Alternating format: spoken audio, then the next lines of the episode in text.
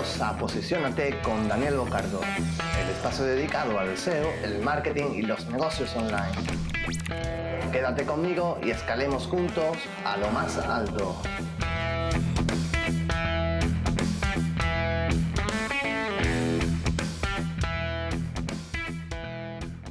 Hola, ¿qué tal a todos? Soy Daniel Bocardo, soy consultor de marketing digital, de negocios y, consultor SEO, ¿no? Eh, en este episodio, ¿vale? del podcast de Posicionate con Daniel Bocardo, voy a hacer un podcast un poco especial porque eh, el otro día en LinkedIn puse una publicación sobre uno de una captura ¿no? de Google Analytics de uno de los clientes en el que pasamos de, de 0 a 9.000 visitas mensuales orgánicas de Google eh, con un proyecto, ¿no? Y, comenté que si gustaba, pues hacer un podcast y en ello estamos.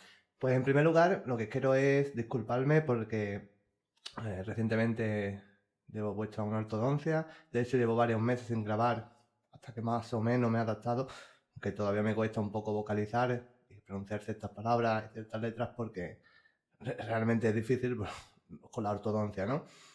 Y así que nada, vamos a empezar y, vamos a hablar sobre todo de qué hicimos para, en este proyecto para pasar de un dominio nuevo de, de cero visitas a, a 9.000 mensuales solo de Google, ¿eh? ¿eh? bastante, bastante bueno. Lo primero que eh, eh, hay que aclarar es que no se trata de un EMD, ¿vale? No se trata de un dominio de palabra clave exacta, que suelen ser más fáciles de posicionar para, para micronichos, ¿vale? En este caso se trata de un dominio de marca con la, con la consiguiente pues, dificultad, ¿no? Porque siempre que estamos trabajando con dominios de marca, pues tenemos más dificultad que con un MD. Entonces, eso es lo primero que quiero recalcar. Y lo principal, cómo conseguimos estas visitas, este número de secciones, esa visibilidad en, Google, lo primero de todo y lo más fundamental fue la estrategia que diseñamos. Es decir, no empezamos a escribir como locos y ya está, ¿no? Sino que eh, empezamos a estudiar cuál era el mercado del cliente, eh, cuáles eran sus competidores, qué grupo de palabras clave eran las más ideales para él, eh, qué dificultad tenían esas, esas, palabras clave, ¿no? Y diseñamos, mejor dicho, desarrollamos un keyword search pues basado sobre todo en long tails, palabras clave de cola larga, y que estuvieran poco competidas dentro del sector. A ver, competida hoy día es prácticamente todo, porque está cubierto casi todos los mercados, por no decirlo todos, y los que no existen, pues se van, incluso se van generando ofertas antes que llegue la demanda por los usuarios de Google. Así que es muy difícil que haya huecos o vacíos de mercado. Pero sí es cierto que hay palabras claves que son más competidas que otras. Entonces, a través de un estudio, primero, lógico, ¿no? Eh, pensamos cuál podrían ser esas long tail, esas palabras clave menos competitivas, menos competidas, y a partir de ahí, pues empezamos a estudiar su volumen y a ordenarlo todo para generar una arquitectura pues no de la información porque no es de servicio, pero sí una arquitectura para, para categorizarlo todo y para después desarrollar un calendario editorial, ¿no?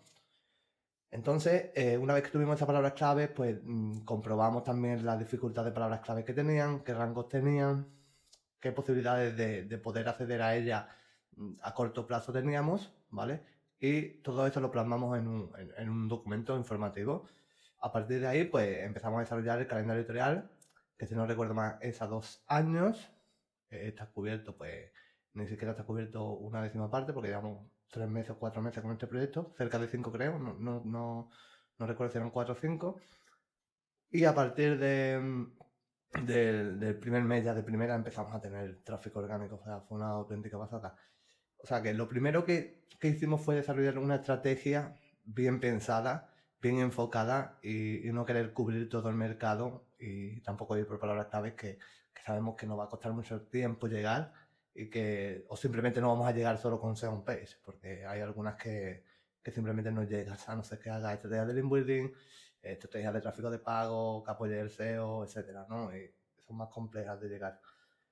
En segundo lugar, eh, sí que hicimos una WPO bastante potente porque si no recuerdo mal, esa web no pasaba de 150 milisegundos, tiempo medio de descarga. Y estoy bastante contento con esa WPO porque, porque es una página, es una web, perdón, que en principio no tiene por qué ser liviana porque eh, es bastante grande, ¿no? A nivel de servicios, tiene bastantes recursos y el blog está alojado dentro del propio dominio y el propio servidor, o sea que estaba ocupando en ese sentido el mismo espacio. Entonces, independientemente de eso, conseguimos una, una WPO bastante buena, eh, como digo, de, bajando de 150 milisegundos de descarga medio por página. Y la verdad que esto ha ayudado mucho porque hoy día, pues Google eh, está clarísimo que está premiando mucho a este tipo de webs, a las que tienen unos tiempos de descarga muy, muy, muy, muy buenos, ¿vale? Y quiero que hacer un hincapié porque realmente hay que distinguir entre los tiempos de descarga y los tiempos de carga. No es lo mismo, es decir, eh, tendemos a pensar que, por ejemplo, si hacemos un pin down tool o hacemos un análisis en GTmetrix y tenemos 2, 3 segundos, un segundo y medio, pensamos que, eso va a afectar a Google. Y no, no es así realmente. O sea, Google no tiene forma de medir cuánto tiempo tarda en cargar una página. Mm, lo que mide realmente es cuánto tiempo tarda en descargar el bot esa página, ¿vale? Desde el servidor. Y es ahí donde entran caché, donde entra compresión de, datos, compresión de código, minificación, imágenes, eh, respuesta del servidor, etcétera, ¿no? Es verdad que, por ejemplo, con GTmetrix haciendo un pin con un pin on tool podemos hacernos una idea. Y si es verdad que si mejoran los tiempos de, de carga web, mejoran también los tiempos de descarga de por bot, ¿no? De página y viceversa. Pero yo lo que me quiero centrar aquí es que tenemos que optimizar los tiempos de descarga. Porque aunque es verdad, aunque es cierto que los tiempos de carga influyen muchísimo en las conversiones, en, las métricas de usuario, páginas por sección, tiempo en página, etcétera, ¿vale? Es un factor muy importante. Lo que realmente importa para el SEO, para el SEO, son los tiempos de descarga, ¿vale? Es lo que al final define si una web va a estar bien valorada, va a tener un buen core para Google o no. Entonces, esta web, la verdad es que estamos bastante contentos con esta, con esta performance porque, de WPO porque es bastante buena, ¿no? Y el siguiente punto, bueno, es que tampoco nos vamos a hacer todo punto por punto, porque si no duraría el podcast tres horas y nos quedaremos cortos, pero eh, sí vamos a definir un, punto, un, poco los puntos más fuertes, ¿no? Aunque parezca muy, muy, muy básico, ¿vale? Aunque parezca obvio, porque lo es, eh, el, el hecho de que haya perdón, el hecho de que esta web sea responsive y se adapte bastante bien, porque responsive muchas veces vemos webs que, dicen que son responsive y después los menús de navegación no se integran bien, eh, los sliders tampoco, eh, los sidebar tampoco, los widgets, o sea, son un auténtico desastre. En esta web nos encargamos muy bien de que todo estuviera responsive, todos los elementos, no solamente la plantilla. Eh, los comentarios, menú de navegación, sidebar, slider, widgets, prácticamente todo está adaptado tanto para móvil como escritorio como tablet.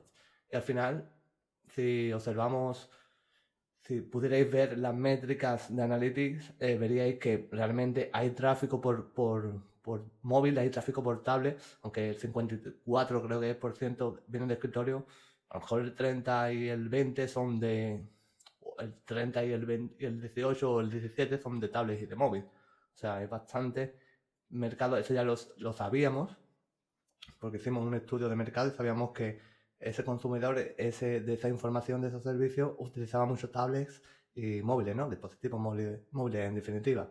Por lo tanto, mm, ya sabíamos que teníamos que tener muy bien optimizada esta web a, modo responsive, ¿no? El siguiente punto, que, que parece también una cosa que, que no, se, no se suele tener muy en cuenta, ¿no? Porque al final se suele pensar que los contenidos, pues, mientras que estén ahí y hablen, pues, pues no pasa nada, ¿no? No hace falta tener un equipo súper profesional de, content para, para que un proyecto triunfe. Pero no, es así del todo, o sea, es decir, sí es cierto que hay muchos contenidos posicionados en Google que no valen un duro, incluso que, que son eh, copias y, y, que realmente no tienen valor, no agregan valor, pero Google cada vez está mucho más fino en eso sabe medir muy bien las métricas de usuario, sabe cuando un, contenido gusta, cuando no gusta. Y, nosotros en este proyecto hemos trabajado con nuestros propios, propios copy, ¿no? Con nuestros propios copywriters y, la verdad que se ha notado bastante. No solamente porque veamos que hay métricas buenas de, de usuario, es decir, no solamente porque veamos que hay tiempo en página de 4, 5, 7 minutos, ¿vale? No porque veamos 3, 4 páginas por sesión. No porque tengamos un porcentaje de rebote del 30% solo, sino porque además vemos los comentarios, vemos el feedback de la comunidad, vemos que en redes sociales funcionan, ¿vale? Y eso es trabajo del departamento de copy, no, no solo del departamento de, SEO, porque es que tenemos que entender que el SEO no es solo una técnica que trabaja aisladamente, sino que trabaja junto con otro tipo de departamentos, otro tipo de técnicas que se potencian unas a otras, ¿no? Entonces ha sido crucial en este caso pues el tema de los contenidos y los profesionales que han desarrollado esos contenidos para este proyecto, ¿no? Y el siguiente punto ha ido un poco de la mano de los contenidos, ¿vale? Porque es cierto que, sin el apoyo de, del tráfico por otros canales, yo personalmente no creo que, hubiéramos empezado a tener tantas visitas a tan rápido a nivel de Google, porque creo que, por ejemplo, eh, la difusión de contenidos en redes sociales, que esos contenidos hayan tenido a nivel orgánico una buena tasa de clics, hayan tenido mucho tráfico, por ejemplo, de Facebook o, de, eh, Instagram, ¿no? Eso ha funcionado y eso ha valido. O sea, eso ha ayudado al SEO a, Google a entender que esos contenidos eran buenos. Porque después, además, si tú, si podemos, si pudiéramos observar, que no lo veis, pero yo lo sé, eh, el comportamiento en página del usuario cuando han venido a redes sociales y han aterrizado en esos contenidos, te puede verificar que los tiempos de, estancia son muy buenos, que los porcentajes de rebote, son muy, muy bajos, que eh, las páginas de percepciones son muy buenas, muy altas. Y eso también, pues, ha ayudado, ¿no? Que el tema, que los contenidos hayan sido buenos y que el equipo de redes sociales, pues, haya trabajado muy bien, ¿no?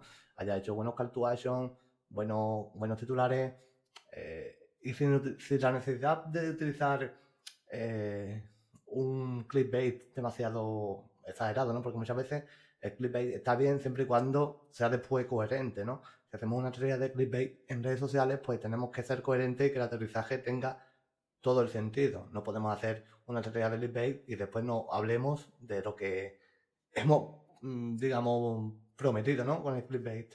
Entonces, las redes sociales hacen un punto muy clave y, muchas veces los proyectos SEO no solamente son las redes sociales, son las campañas de pago, son estrategias de email marketing, el tráfico directo que pueda tener una marca. Todo esto ayuda a que, a que el SEO aumente. Porque, por ejemplo, eh, si hablamos de Amazon, Amazon no tiene, por lo menos que yo sepa, no tiene un departamento SEO. Y es que no le hace falta. Es más, eh, llevar el SEO de Amazon tiene que ser un caos brutal, ¿vale? Porque tiene que tener de canibalizaciones Mm, que no quería, no quería ni verlo, ¿no? O sea, eso sería una auténtica barbaridad. Y Amazon se posiciona por el tráfico directo que recibe, o sea, es una barbaridad. Y por las referencias que tiene y por los enlaces que tiene, etcétera. O sea, pero solo con el tráfico directo sería suficiente para que Amazon estuviera posicionado y coparan, coparan un gran porcentaje del mercado. ¿Por qué? Porque Google entiende que esas páginas de destino pues, pues son muy potentes y que merecen estar en, en una alta visibilidad, ¿no? Y el siguiente y último punto, ¿vale? Porque eh, creo que, hablar sobre ya pequeños factores, pues es irrelevante para este podcast, pues fue la estrategia de enlaces internos por categorización. Es decir, no estamos hablando de servicios, no estamos hablando de arquitectura de formación, estamos hablando de lo que es la estrategia de contenido, diseñar una estrategia de enlaces internos únicamente para, para, para esos contenidos, ¿no? Y que realmente nosotros nos publicamos un, un artículo semanal y después otro, nosotros lanzamos, eh, me parece que fueron 60 contenidos, ¿vale? Y ahora a partir de ahora sí se está publicando eh, temporalmente, eh, creo que son dos a la semana, y, y sí lanzamos 60 contenidos y ya teníamos diseñada la estrella de enlaces internos con anchor test de palabra clave que apuntaban a un contenido que, que tenía mucha coherencia después ese contenido apuntaba a otro, eso a su vez a otro, y fue una estrategia diseñada para qué? Para que además de la autoridad que pudiera dar a través de esos enlaces internos, el usuario se fuera moviendo por, por la página, ¿no? Por los contenidos. Y que eh, al final tuviera en el blog pues 5 o 6 minutos como mínimo. Y de hecho lo hemos conseguido. Ha sido una de, las de las claves ¿no? para, que, para que estas visitas se hayan conseguido. Y podemos pensar que, pues que solo se ha conseguido tráfico ¿no? de Google. Pero no es así porque al final hemos empezado a generar una comunidad bastante grande con un proyecto que lleva en pie cuatro o cinco meses. O sea, ya la comunidad es activa, eh, la comunidad está contenta con los contenidos que le damos, eh, tenemos un buen feedback, hay mucho engagement en todos los contenidos y, eso se nota ¿no? a la hora de, tener más y más pues, visitas, usuarios, como queramos llamarlo. Eh, también ha empezado a aumentar desde hace poco las conversiones indirectas a servicios, es decir, tenemos claro ¿no? que los contenidos nos convierten de forma, las tasas de conversiones de los contenidos son más bajas que las tasas de conversiones de páginas de servicios o de productos, etc. Pero ya se está empezando a notar la, generación de leads para servicios a través de estos contenidos, con estrategias de banner dentro de los mismos. Incluso tenemos muchas métricas que están midiendo que van desde contenido a página de contacto y desde ahí se generan leads. Sea, está funcionando bastante bien. Y otra cosa que es muy importante que estamos consiguiendo con este proyecto es el desarrollo de la marca corporativa. Una marca que antes no se conocía, no se conocía en el ámbito digital, que ha empezado de cero y que está empezando a notarse ya dentro de su sector o su microsector, que, que está, está empezando a despuntar. Todo esto a través de los contenidos y de las visitas, claro, porque te tienen que conocer y, y claro, qué mejor forma de que te conozcan que cuando tú demandas un servicio, una información, un producto y apareces ahí en primera posición, en segunda posición, te leen tus contenidos, le agregas valor y cuando decidan comprar o contratar un servicio te tienen en mente. Entonces, muy importante todos estos puntos que hemos visto, muy, muy importante valorar que no solamente son sesiones, visitas, sino que, que son muchas cosas más. Y nada más, a los que venís de LinkedIn, pues muchas gracias por el apoyo y espero que os haya gustado el podcast. Un saludo hasta la próxima.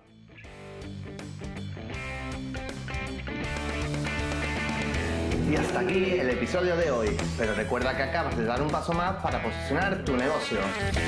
Si quieres trabajar conmigo o saber más sobre mí, puedes visitar mi web en www.danielbocardo.com.